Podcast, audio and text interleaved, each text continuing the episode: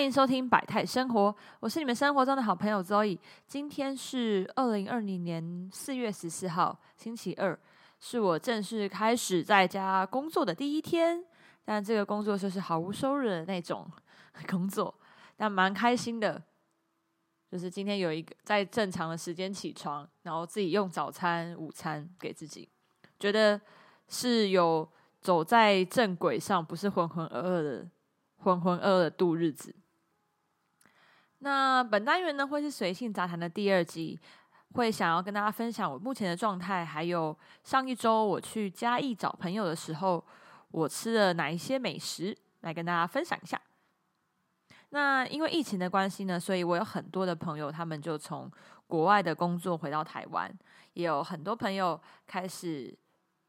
就是比较有空闲的时间可以约见面，所以。上一周我就一路从台北搭上朋友的顺风车，然后到台中跟一群朋友见面之后呢，再搭另外一个朋友的顺风车到嘉义，然后在嘉义待了三天，也就再搭上另外一个朋友的顺风车回到屏东，所以蛮顺利的。因为其实现在因为疫情的关系，就是家长也不太希望我们搭乘就是大众运输，像我自己平常。回家，因为屏东真的很遥远，从台北到屏东，如果是坐搭车的话，大概四个小时到五个小时。我自己的习惯会选择客运，因为我是一个很爱睡觉的人，然后我喜欢灯光不要太亮，所以我可以一路睡到底。所以我就是很习惯，不管我以前在台北念书啊，或者是工作的时候，我只要回南部，我都是选择搭客运。因为到屏东，如果是搭高铁的话，大家可能会觉得，诶，搭高铁比较便利。但对我来讲，搭高铁我还要转乘。屏东到呃台北到屏东其实是没有直达的高铁，所以我要带到高雄的新左营去转乘。我觉得我这样起来走路，然后没有办法完整的睡眠的时间，对我来讲，其实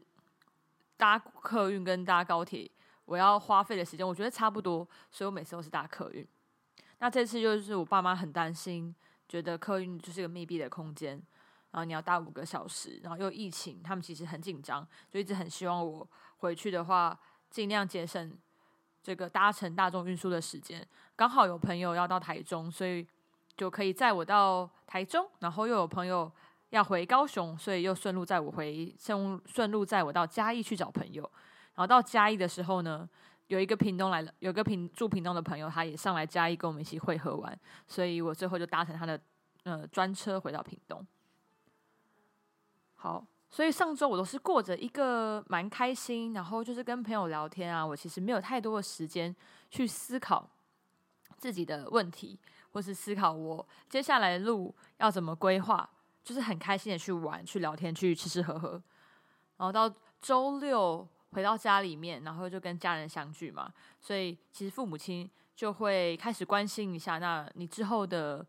人生规划，或是你的职业方向，你要怎么样去寻找你的下一份工作？有没有开始找工作了？那想要找哪一个类型的工作？就是父母亲就会提出很多他们的担忧跟疑问。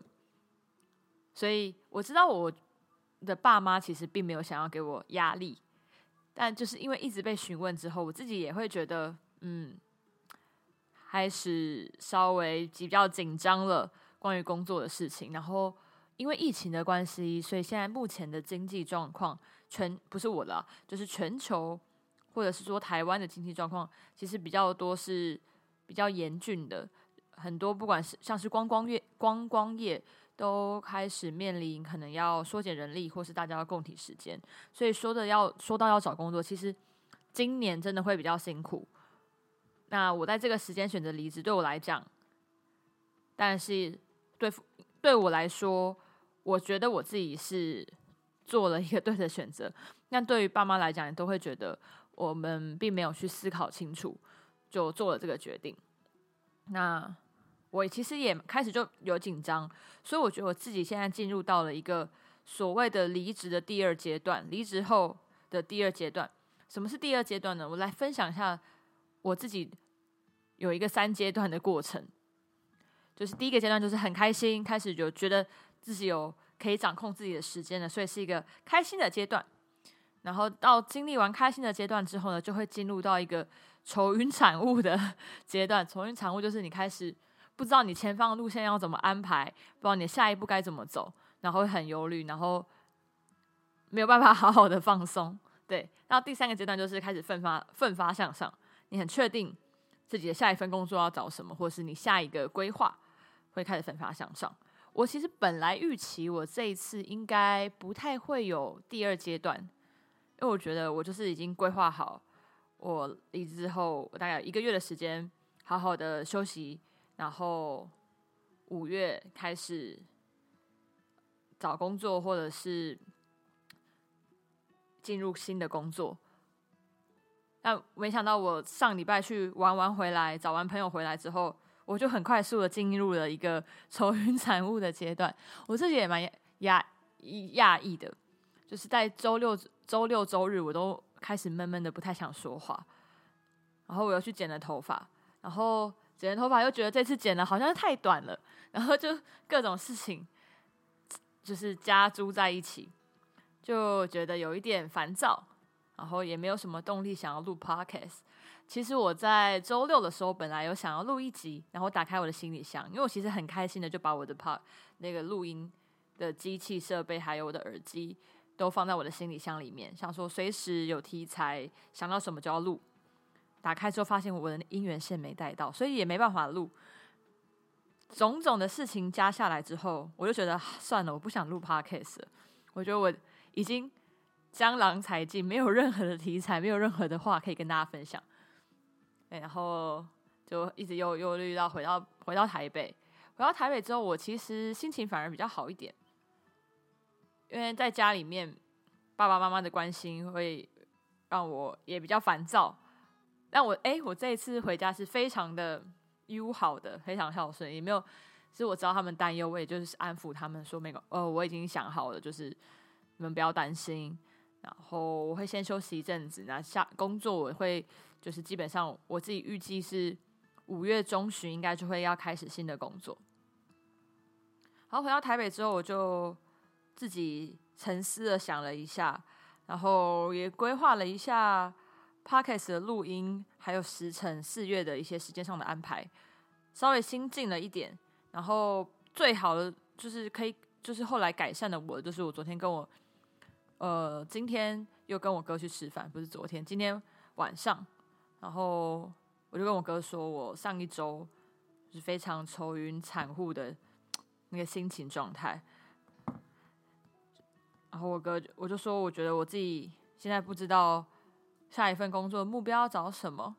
然后顺便顺便哭穷了一下，说：“哎，我这几这阵子应该要省吃俭用，就是勒勒紧裤带过日子，没办法吃什么好料的。”然后因此我就得到了一个非常好吃的串烧晚餐。日式 串烧晚餐，谢谢我哥请客。对，有哥哥真好，我现在还算是一个蛮幸福的小孩。对，然后酒足饭饱之后，其实我忧愁也减少蛮多，就是跟大家聊一聊，忧愁减少蛮多的。然后闲谈的时候，我就跟我说，呃，我最近好像有点懒得录 park，就是其实也才一周这样。然后我哥马上说，就马上回呛我说，哎，我就知道你是三分钟热度，果然。所以我就又被激到。真的不能再三分钟热度了，真的要好好的录音，所以我就来录了这一集，会是一个非常随性的杂谈。然后我要分享，我不知道大家有没有像我一样，就是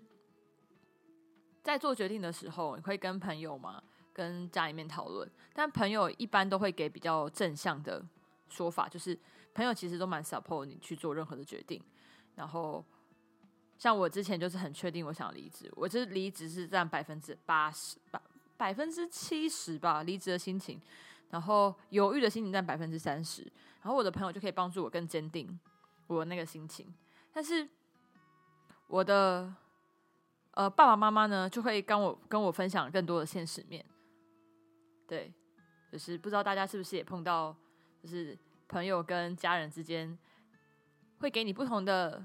不同的意见，但我觉得都是好的，都是大家都是在为我着想。只是我也蛮谢谢我家人会给我一些比较实际的，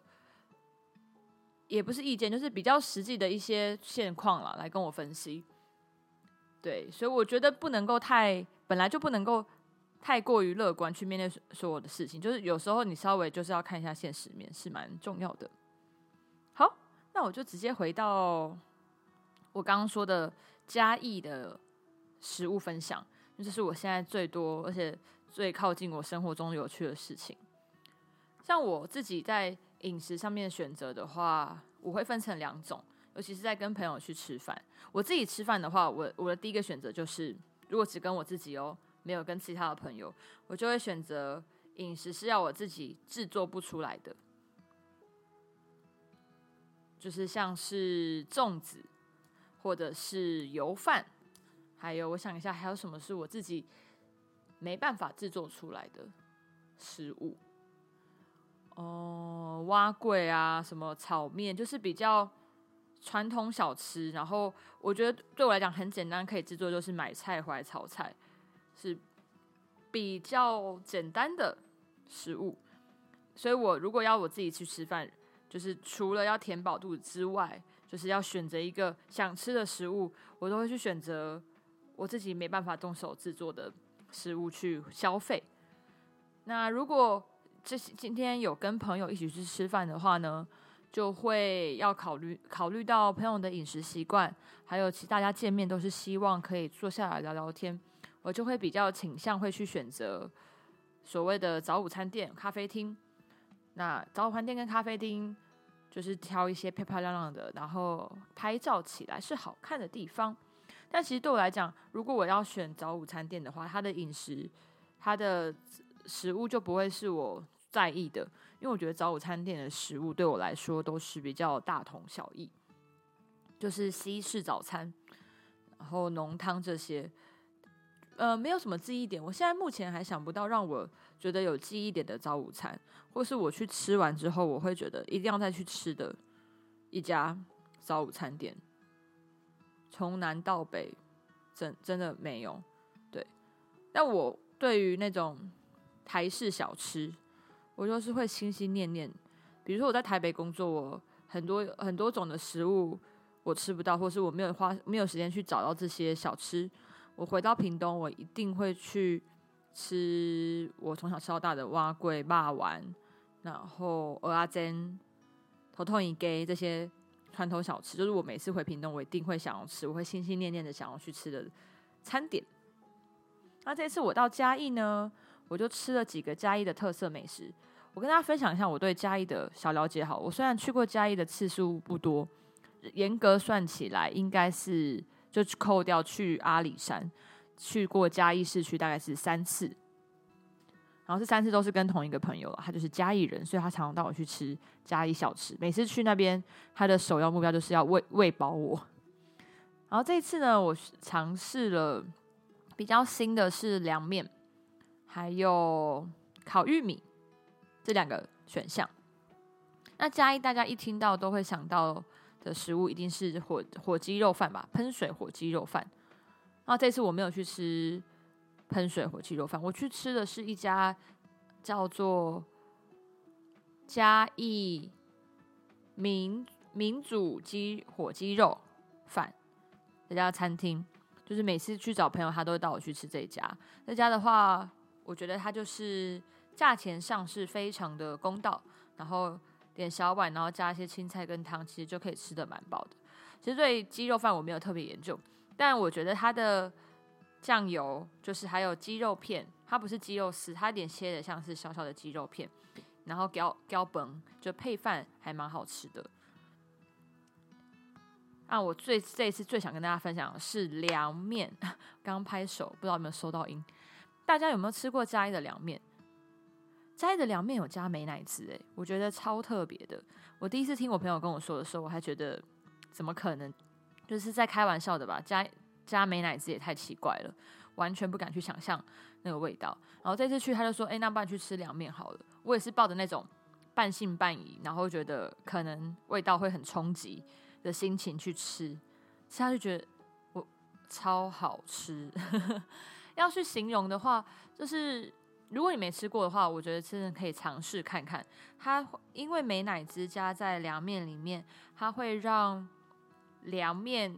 呃，就面体跟酱汁更融，更是成为一体的感觉。我觉得平常的麻酱就是如果两面只有麻酱的话，面跟酱会比较分离，就是因为酱会比较稠，麻酱本来就比较浓稠。对，那因为加了美乃滋之后，反而这个酱可以包覆着这个面体去吃，然后会蛮顺口的。但我建议大家去的话是点，不要点到大碗，因为毕竟美乃滋跟麻酱他们都还是基底啊，都还是用油去制作而成的，所以会比较腻一点点。所以吃小碗的是就 OK 的肠胃道，然后会觉得蛮好吃的，很顺口。我这次去吃的是黄记凉面。它是一家好像是三十年的老店，那它目前已经改装了，所以它的外面感觉人给人的感觉是蛮清新的，很干净。然后他那边也有附凉凉圆，就是很像是凉的霸丸、凉的肉圆。但我这次没有吃到，我这次就是专门吃凉面，我还去吃了两次，因为我真的觉得蛮好吃的。因为其其实你出了嘉义之后，一般的。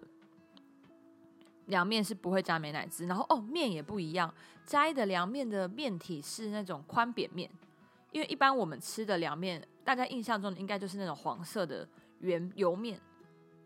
所以面体因为是宽扁面的话，它反而更能够让那个酱汁承载，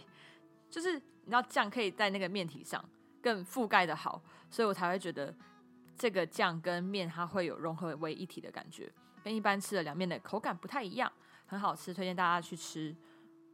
然后我自己在选择吃面的时候，我本来就是很喜欢吃宽宽扁面，不管是吃西式的意大利面，或者是中式什么牛肉面啊，然后就是各种面，我一定会喜欢吃宽面。我觉得宽面比较有咬到的感觉，然后有饱足感，这是我自己口味上的选择啦。所以我一直是个喜欢吃宽面的人，然后。这个凉面就符合了宽面这个特性，所以我非常的喜欢。然后呢，还要跟大家推荐的是 B 哥，嘉义的 B 哥。呃，这家 B 哥应该是这一家 B 哥，它比较特别，它是叫做我来看一下它的名字哦，它是国华街米糕。它本名如果要搜寻的话，应该是在 Google 上面打无名米糕，然后查询国华街就可以看到这家米糕。嘉义有两家两家米糕店，都叫做无米米糕。然后一家在国华街，一家在有一个叫做忠孝路的无米米糕。这次我两家都有去，但是我只有吃国华街的米哥。米哥，它米哥是白色的，有点像油饭的感觉。大家印象中的米糕应该是那种用圆的铁盒。然后倒扣，所以会呈现一个圆柱体的那种，然后咖啡色，有点像粽子的感觉的米哥。但国华街的这家米糕它不一样，它是白，它那种小碗装，就是内用是三十块，然后那种小碗装配上小黄瓜，然后会给你一碗柴鱼高汤。就是你如果只是想吃点心，我觉得它本来就不是假愁吧，它就是可能是下午的点心，或者是。就是你肚子没有很饿的时候，你只是想要甜甜味的时候，可以去吃。我每次去嘉义都有吃，然后那个汤，重点是它的汤真的是它的精华跟就是亮点，因为你吃一口米糕，然后配一口汤，超暖胃。它的汤柴鱼高汤喝起来很清爽，然后会它是热汤，你就是你可以一直续续完。因为我觉得在一般的不管是吃。欧类拿黑轮店，或者是台台湾的小吃类，它就是会给清汤，清汤就是可能大骨汤加青葱，或者是很多店是给米寿汤、米寿汤、味增汤，那这家店是给柴鱼汤，所以会比较不一样。然后柴鱼汤本身就是呈现就是那种琥珀颜色的透明感，然后很香，你也可以闻到那个柴鱼的香味。然后一个你就吃一个 B 哥，你可以喝十几碗汤，如果你的胃够大的话。然后它的 B 哥旁边会配小黄瓜，小黄瓜是那种腌制的，但是腌制的完它不是会那种烂烂软软的，它还是保有它的脆度，所以吃 B 哥配一口小黄瓜也是蛮解腻的，它整个搭配起来你不会觉得很油腻或是很有压力，所以很推荐大家如果有去嘉义的话，一定要去吃这家米糕，我觉得它跟目前市面上所看到的米糕比较不一样，那我推荐你们是在店里面内用。内用的话只要三十块，然后你可以无限的喝他们的汤。好，讲完 B 哥之后，我要再讲蛋饼。我觉得嘉义三大美食除了三大美食，我自己说的啦，就除了火鸡肉饭之外，大家所知道的，我每次我去嘉义每次都会吃的都是蛋饼、米哥跟之后应该会新增两面，就这三个，我觉得蛮有代表性的。然后蛋饼为什么我觉得它很有代代表性呢？因为全台湾都有卖蛋饼，但嘉义的蛋饼很有趣的是，他们都很喜欢用粉浆蛋饼。我不知道是不是因为一家的。开始制作的，所以带起每一家早餐店都会喜欢那种粉浆蛋饼。这我没有，我没有研究，我也没有确定。但我在嘉义就是去了三次的经验中呢，我有吃过两家蛋饼，一家就是网络上也都蛮有名的，叫做阿尔蛋饼。然后第二家就是我这一次去吃的，它叫做可口味早餐。那两家的做法虽然都是弄粉浆做，但出来的口感不一样。阿尔蛋饼它是会比较脆脆的。烤烤的那种感觉，它用的油比较多，就是有点像炸，但也不完全是要去炸那个蛋饼，它就是表面会蛮酥脆的，所以会吃下去的时候你可以吃得到脆度，然后它还有厚度，所以它这个吃完你会很有饱足感的蛋饼。如果要比较我最喜欢的话，因为我喜欢脆脆的口感，所以会更偏向阿尔蛋饼，但两家都很好吃。然后另外一个可口味的蛋饼，它是。也是时尚玩家这些饮食的行脚节目有去拍摄过，然后也是我朋友他自己平常很喜欢吃的，所以他就带我去吃。它也是蛮有厚实感，它表面上虽然比较没有那么焦脆，但它也是很有那种厚实感。你去吃的话，点一份原味的，你就可以吃的很饱。就是我觉得蛋饼有分诶，像台台北一般早餐店很多的就是那种可能是买的那种冷冻的煎饼皮的。煎饼皮它本身就是比较薄，所以在吃这种这种饼皮去煎的蛋饼，最好是有加内馅，不然我会觉得吃不饱。就是我可能就会加玉米啊、尾鱼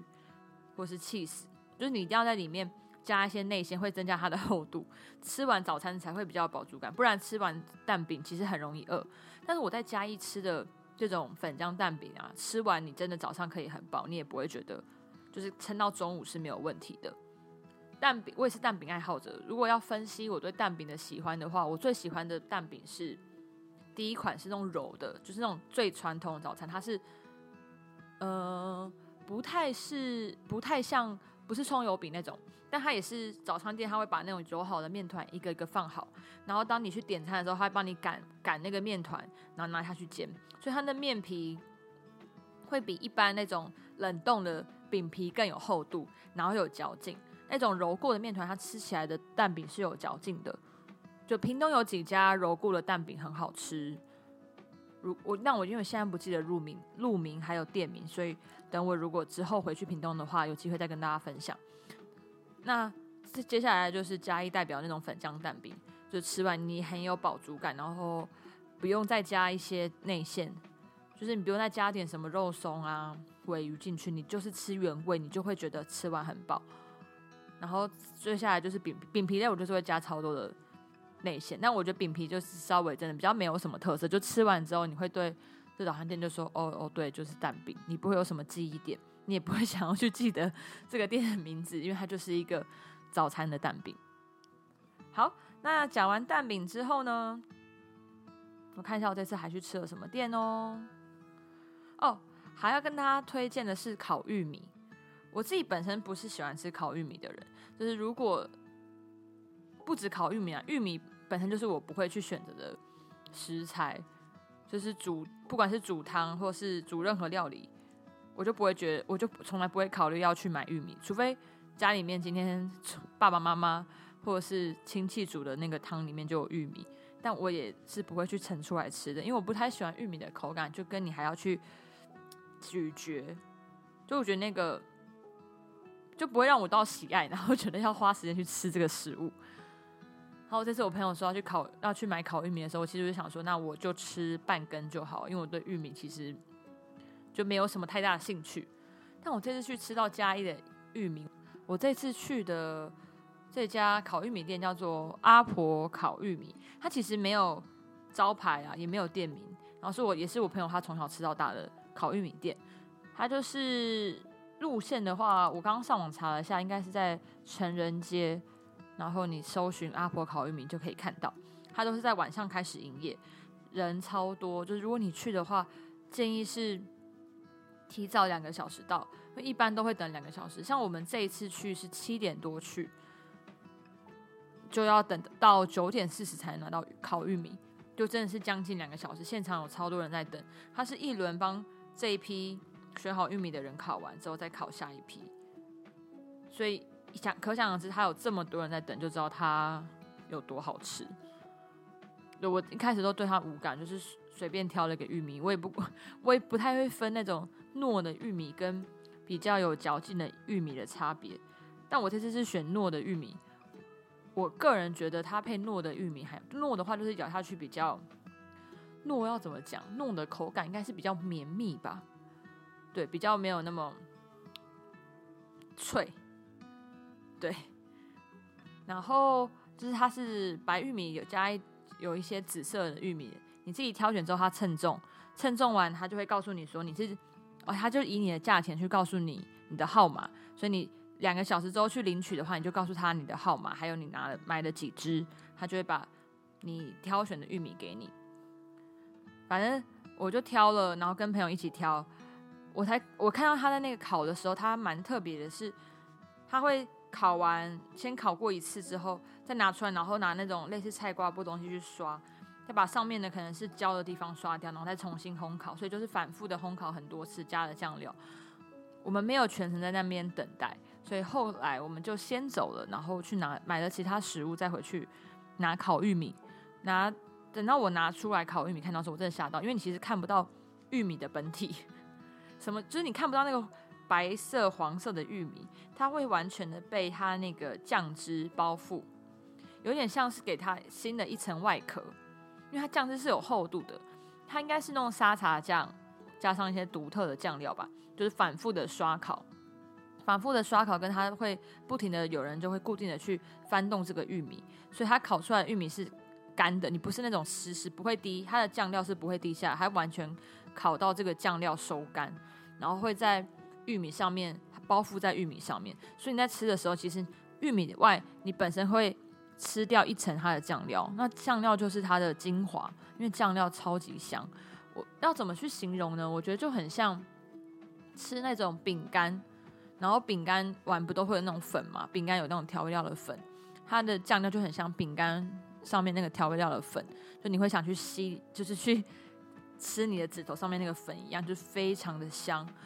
所以我自己就是这一次对玉米改观，因为我以前吃一般那种外面的烤玉米，它虽然刷酱啊刷烤肉酱，但它就是薄薄的一层嘛，它不会就你还是看得到玉米的本体，你不会到刷完这些酱之后，你看不到玉米的本身。但这个烤环梅真的就是烤到那个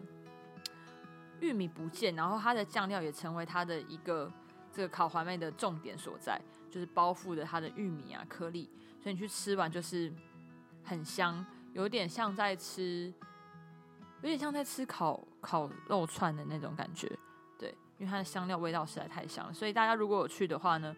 可以去吃这一家烤玉米，但是记得，因为它真的要等两个小时，然后老板也会很忙碌，所以如果你今天时间够多的话，就是提早到这边去挑你的玉米，对，这是传统的烤环妹，超级好吃，好。其实分享完了美食，嘉义有的美食真的太多了，而且传统小吃很多。我自己蛮喜欢嘉义的，嘉义的感觉有点像是还没有到，呃，非常就嘉义很多日式建筑，我觉得跟台南有点像，因为嘉义其实距离台南蛮近的。然后嘉义在过去就是不管是日治时期，因为要运送木材嘛，所以它是一个重镇，所以嘉义以前也是蛮受。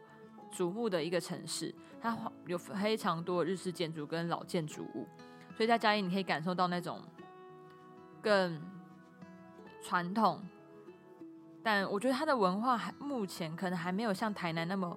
被保护，所以很多的日式建筑都逐渐在进行拆迁，也都慢慢的消失。但你在因为我们是骑摩托车在嘉义市区绕，我其实看到了蛮多那种木头木造的日本建筑。所以嘉义还是给我一种很舒服、很慢步调的感觉。我也蛮建议大家，如果太常去台南的话，你想换个地方的话，其实可以去嘉义走走看看。那最好是要有摩托车会比较方便。我这次还有去了一个地方叫做花砖博物馆，它主要就是收集了各个地区的那种老老旧房子上面的瓷砖花砖。花砖就是你，它是先雕刻过，雕刻过之后拿去烘烤，然后上釉上色，会形成每一个这个瓷砖有不同的颜色。那花砖很特别的是，你虽然每每一个都是手工制造，然后它可以会开模。所以样子会一样，但是因为烘烤上色之后的温度不一样，所以会成色上每一个砖每一个瓷砖都会像是独一无二的，它不会有第二个跟它一模一样的复制品。就是一因为以前的技术其实它就是一个一个去制作，所以你可以感受到那个独特性。那花砖博物馆它的花砖不太不不是说全部都是从嘉义取的，是这个就是。花砖的这个收集人呢，他去全台各地，然后看看有没有，就是有些古古老的宅子要拆掉、拆迁，会有人希望去保留这些瓷砖的话，他就去抢救这些瓷砖。所以在这个花砖博物馆里面呢，你可以看到很多他们抢救下来的瓷砖，还有他抢救过程的影片。我觉得是非常推荐大家可以去走走看看的，因为去到那边的时候，其实让我想到之前我去西班牙的时候。因为西班牙的那种老的旧建筑物上面，他们也会有呃类似花砖这样子的雕刻，或者是壁彩绘，然后他们也有店家会把这些从古古物、古古老建筑物上面所收集到的这些瓷砖拿去做贩卖，像一些文艺小商品一样。那你就会，我觉得拿到这些古物的时候，你就会开始回想说，哦，以前它曾经是什么样的样子，有一种很想要收集。也会很愿意收集这些有趣的瓷砖，然后我后来发现，哎，原来台湾也有一些这么特别的记忆，它其实是可以被传承以及被保留的，所以推荐大家可以去花砖博物馆看看。那另外这次我还有发现了一家选物店，那我这次没有时间去到这边，因为它在 Google 上面显示的地址呢，会显示在西区中正路，店名叫做恰顺选物旧时好物，它比较像是。大型的仓库，它会收集了很多的。我从 Instagram 上面看到的话，就是很多椅子跟一些旧的家具。然后你可以去这个店里面走走看看，看有没有自己喜欢的小物品可以挑选带回家。那因为这次我先就是误信了 Google 的地图，然后到了它的旧址，然后后来才发现哎错误了，再到它的新址，但它就刚好已经关门了。所以就没有来得及进去，所以下次如果有机会的话，我也会想要去这家选物店看看。我不知道想推荐大家为什么我自己会很喜欢去选物店。像我那时候在泰国，就是有去了一家叫做帕帕亚的，也是旧家具的选物店，它是超大，它是大到我我觉得应该是两三个篮球场的大小，然后分了两层楼高，然后里面收集从各地来的家具。家具包括就是从小到大杯子啊、瓷器，小小至杯子、瓷器跟一些小玩具，大到那种大型的沙发、床铺都有。然后我觉得这种再回头再利用，或者是能够将这些还有可以用的东西保留下来，或者一些即将销售东西保留下来的店，都很值得去看看。你会在里面挖宝，我很喜欢挖宝这件事情，所以。非常喜欢逛二手店，所以很快速的分享完我的嘉义行程。不知道大家对饮食的选择，或是你一般去旅游的时候，你会怎么安排你的旅游呢？像我就是会比较喜欢去走在小这个小路间，最好是可以走路，或者是骑单车、骑骑摩托车都很好。你可以更实际的走入到城市中的角落，然后。发现一些有趣的事情，然后吃东西的选择呢？如果你有比较多的时间在一个城市待的话，会比较推荐大家去吃当地的小吃。对，因为其实像是如果你要去吃那种早午餐店，其实全台各地都有好看的早午餐店，好拍照的。如果你真的有时间去到一个城市，我觉得就先不要去早午餐店吧，先吃他们的小吃开始，就去了解这个城市。好。然后呢，基本上就是想先跟大家分享一下这个。然后我自己这次呢，有带一些书本回来，因为觉得呃更多的时间可以看书了，所以我就想说下一次的分享呢，可能会分享我这些看书的一些想法。先小小的预告了，希望我可以分享书籍。虽然我也不是一个什么阅读量、阅读海量的人，就是阅读书籍是非常海量那种人。就是要说我自己阅读过的书，我觉得也是屈指可数啊，非 数量非常的少。一直有一本小说想要跟大家分享我自己的阅读心得，这本书叫做《谎言》，它是韩国世越号沉船事件的纪实故事，就是他就是有记者他去采访了遇难者，以及负责去打捞遇难者遗体的潜水员，然后将他们的这些每一个人的背后的故事去描述出来。并不是百分之百就是那种纪录片的感呃记录写实，但是是将大部分的故事转化成另外化为另外一个角色，然后帮大家故事汇集成一本小说。我其实是在去年的时候看完这本小说，那我去年呢也差不多是在四月的时候，就是开始有一系列的关于四月号的一些记录报道。因为去年四月号的这个船体它被打捞上来，所以各国媒体应该是韩国跟台湾都有一些相关的记录报道，就更引发我去看这个故事。故事，我记得去年也蛮多很多 YouTuber 在做这个这个四月号的整个，不管它的谜呀，或者是它沉船的一些悬疑的事情，然后在做分享，也引起了一些的小话题度。我自己比较多是看纪录片，跟韩国的一些去采采访，就是有获救的人，还有这个事情造成了全韩国的一个集体的的创伤创伤症候群，然后有些采访记录，看完之后觉得蛮有感的，然后很希望可以跟大家分享，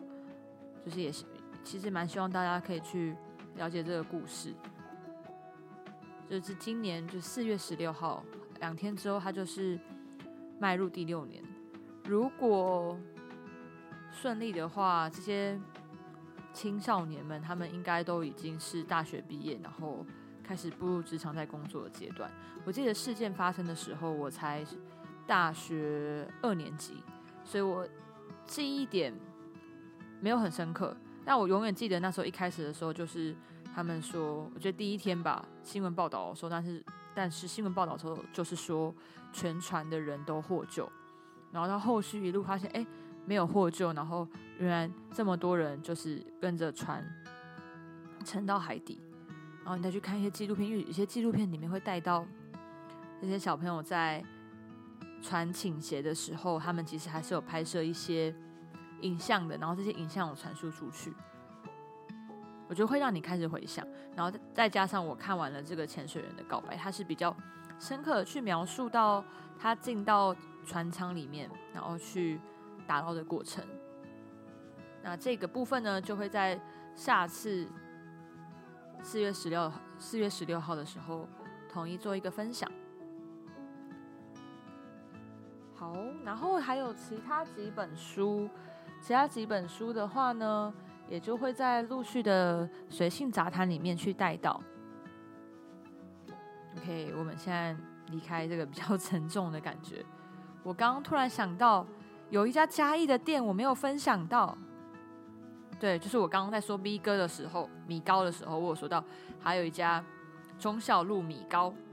哦，但是我去这家店只有吃蛙桂，但我就是想要讲蛙桂这件事情。蛙桂也是我从小的热爱的食物之一，而且我最喜欢是那种白色的蛙桂，因为蛙桂也有分成咖啡色、跟跟白色。我昨天还为了咖啡色跟白色的蛙桂的来由，然后特别去查了一下 Google，但大家都说北部吃白色的蛙桂，然后南部吃咖啡色的。我觉得没有诶，因为我像我这次去嘉义，跟我小时候在屏东，我也都是吃白色的蛙桂，但大概是因为台南台南那个。蛙蛙蛙桂太有名了，就是它是颜色是比较偏咖啡色，我忘记它的名称了。就是那个大家去台南一定会吃的，然后蓝底的那个招牌的，那个也很好吃。但因为我从小到大就是吃习惯白色那种米浆、圆米浆的蛙桂，所以我就特别会喜欢蛙桂。就像大家在选择霸丸的时候，我就会喜欢吃清蒸的，我不喜欢吃炸的霸丸。所以彰化的炸霸丸就还好，对我来说。但或许是我还没吃到最好吃的啦，就是每个人的饮食选择习惯不一样嘛。那这家的忠孝路米糕店呢，它的摊子很特别，它有保留那种很原始的木造的煮煮饭啊、煮汤的那个灶台，然后还有蒸蛙柜的那个台子，它都是木造的。然后在店门口摆一些木造的椅子。那店里面其实蛮大，座位空间也蛮多的。我看到了蛮多，我们是早上的时候去吃，所以蛮多嘉义的当地人会去吃，一样去买这个蛙龟。所以我相信它不是不止观光客喜欢，在地人也是非常热，非常喜欢。那因为我这次没吃到它的 B 哥，它的 B 哥就是我刚刚说的那种倒扣的那种传统的一个小小像一个小蛋糕形状那种咖啡色米糕。我没有吃到，但大家可以去吃吃看，应该也是蛮好吃的。因为既然它的名称就叫做忠孝路五米米糕，它最有名的应该是米糕。然后它的蛙柜很有趣的是，它它上来的时候，它会先把那个蛙柜，它不是像有些店是会把蛙柜挖出来倒扣，它不是，它是一个碗给你，然后把那个蛙柜的一半切起来，然后把酱料倒进去，像一个小小的。一摆盘一样，我觉得很可爱。然后它的酱油是甜甜咸咸，应该是酱油膏。哦，我觉得很可惜的是，因为像我小时候吃习惯的是会酱油膏里面会有加萝卜干，应该是萝卜干跟酱油膏一起去制作的酱料。我小时候吃习惯的店家是加那个，就是你会再增加一个萝卜的口感。那这个没有，这家店就是一般单纯的酱油膏，但也很香，就吃完你也会。觉得很饱，但我觉得如果你是要吃早餐的话，可以吃两碗，或者是就是吃一碗米糕配一个蛙桂，然后再加一个汤，它里面会有排骨酥汤或是鱼酥汤。我这次吃的是排骨酥汤，就是你可以点选这两个去做搭配。好，就很快就想说啊。我那个蛙柜没没介绍到，一定要跟大家介绍。然后跟大家提醒哦，如果你去嘉义的话呢，你是吃早餐的，一定要早起。像南部的早餐店，真的不会像北部一样是卖到中午之后的。南部的早餐店都是非常早，就真的是四五点开始卖，然后卖到十一点，真的就是会收摊。所以去嘉义要吃蛋饼，要吃米糕，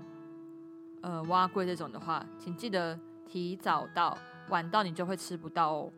我觉得应该是把这个惯用在说你去南部吃早餐，就是吃早餐真的是早餐时间到，不要选择十一点到十二点去，你会吃不到这些好吃的食物。时间管理非常重要。好，那今天的录音就在这边跟大家说拜拜，希望大家还有持续在收听，拜拜。